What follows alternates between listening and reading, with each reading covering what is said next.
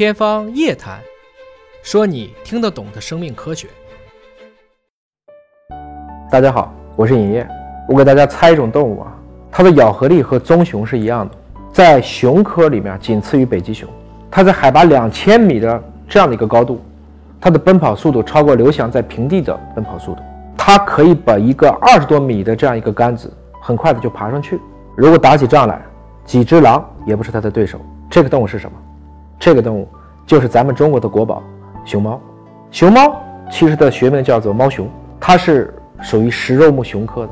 熊猫一直被人称为活化石，因为熊猫的祖宗到今天已经大约过了八百万年的时间了。八百万年对一个哺乳动物来讲，能活到今天真的是非常的幸运。我们有很多熟知的物种，也曾经统治过地球很久，比如说猛犸象、剑齿虎，这都是当年在食物链顶端的这样的一些物种。但是它已经随着智人的迁徙而不在了，而我们的熊猫却依然穿过了历史的长河，以憨态可掬、国宝的方式呈现在世人面前。一个食肉目的大熊猫是怎么变成了一个素食主义者呢？这还是要从八百万年前的。这个历史开始讲，八百万年前的熊猫叫做丰陆始熊猫，人家本来也是吃肉的。突然气候变冷，北面那些个头比它更大的食肉动物纷纷进攻大西南，就把丰陆始熊猫的这部分肉食的物种直接给抢走了。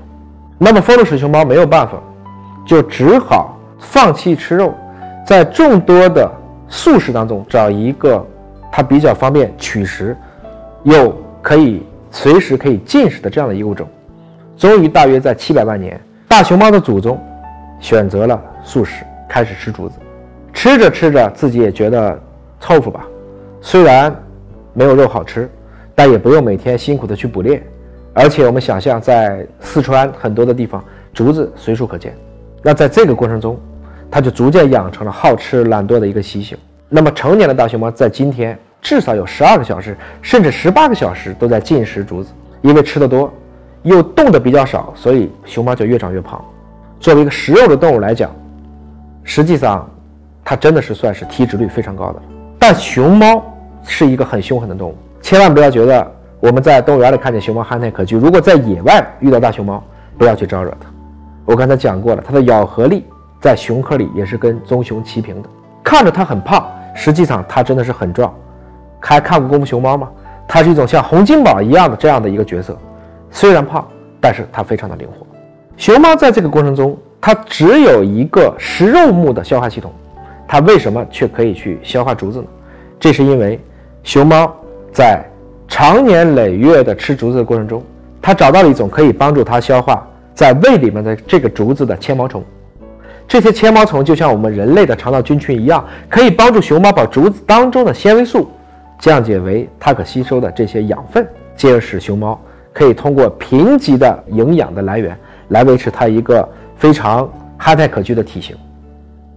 当然，在这个过程中，它也要付出代价了，因为以人类的标准来看，所有的熊猫都是甲低患者，它的甲状腺功能是低下的，所以熊猫的后代生出来，如果大家去查一下小熊猫刚出生的样子，其实就很像一只老鼠。这没办法，既然不想动。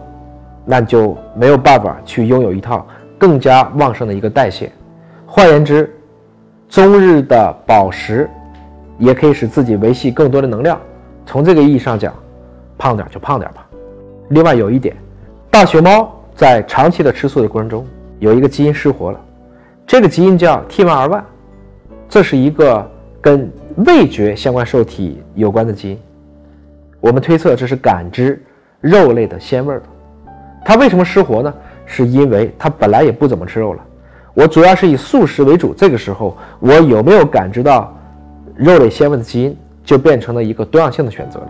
那可能传来传去，这样的一个能感知到肉类鲜味的基因就失活了，进而今天的熊猫就变成了一个通过纤毛虫可以帮助它降解吃到的竹子，同时它也不会再惦记肉类的鲜美的一个素食主义者。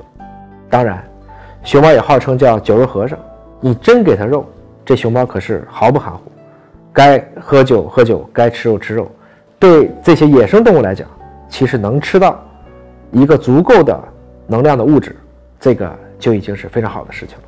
熊猫真正在饿的时候，也会去捕猎，竹子当中有一种半生的鼠类，叫做竹鼠。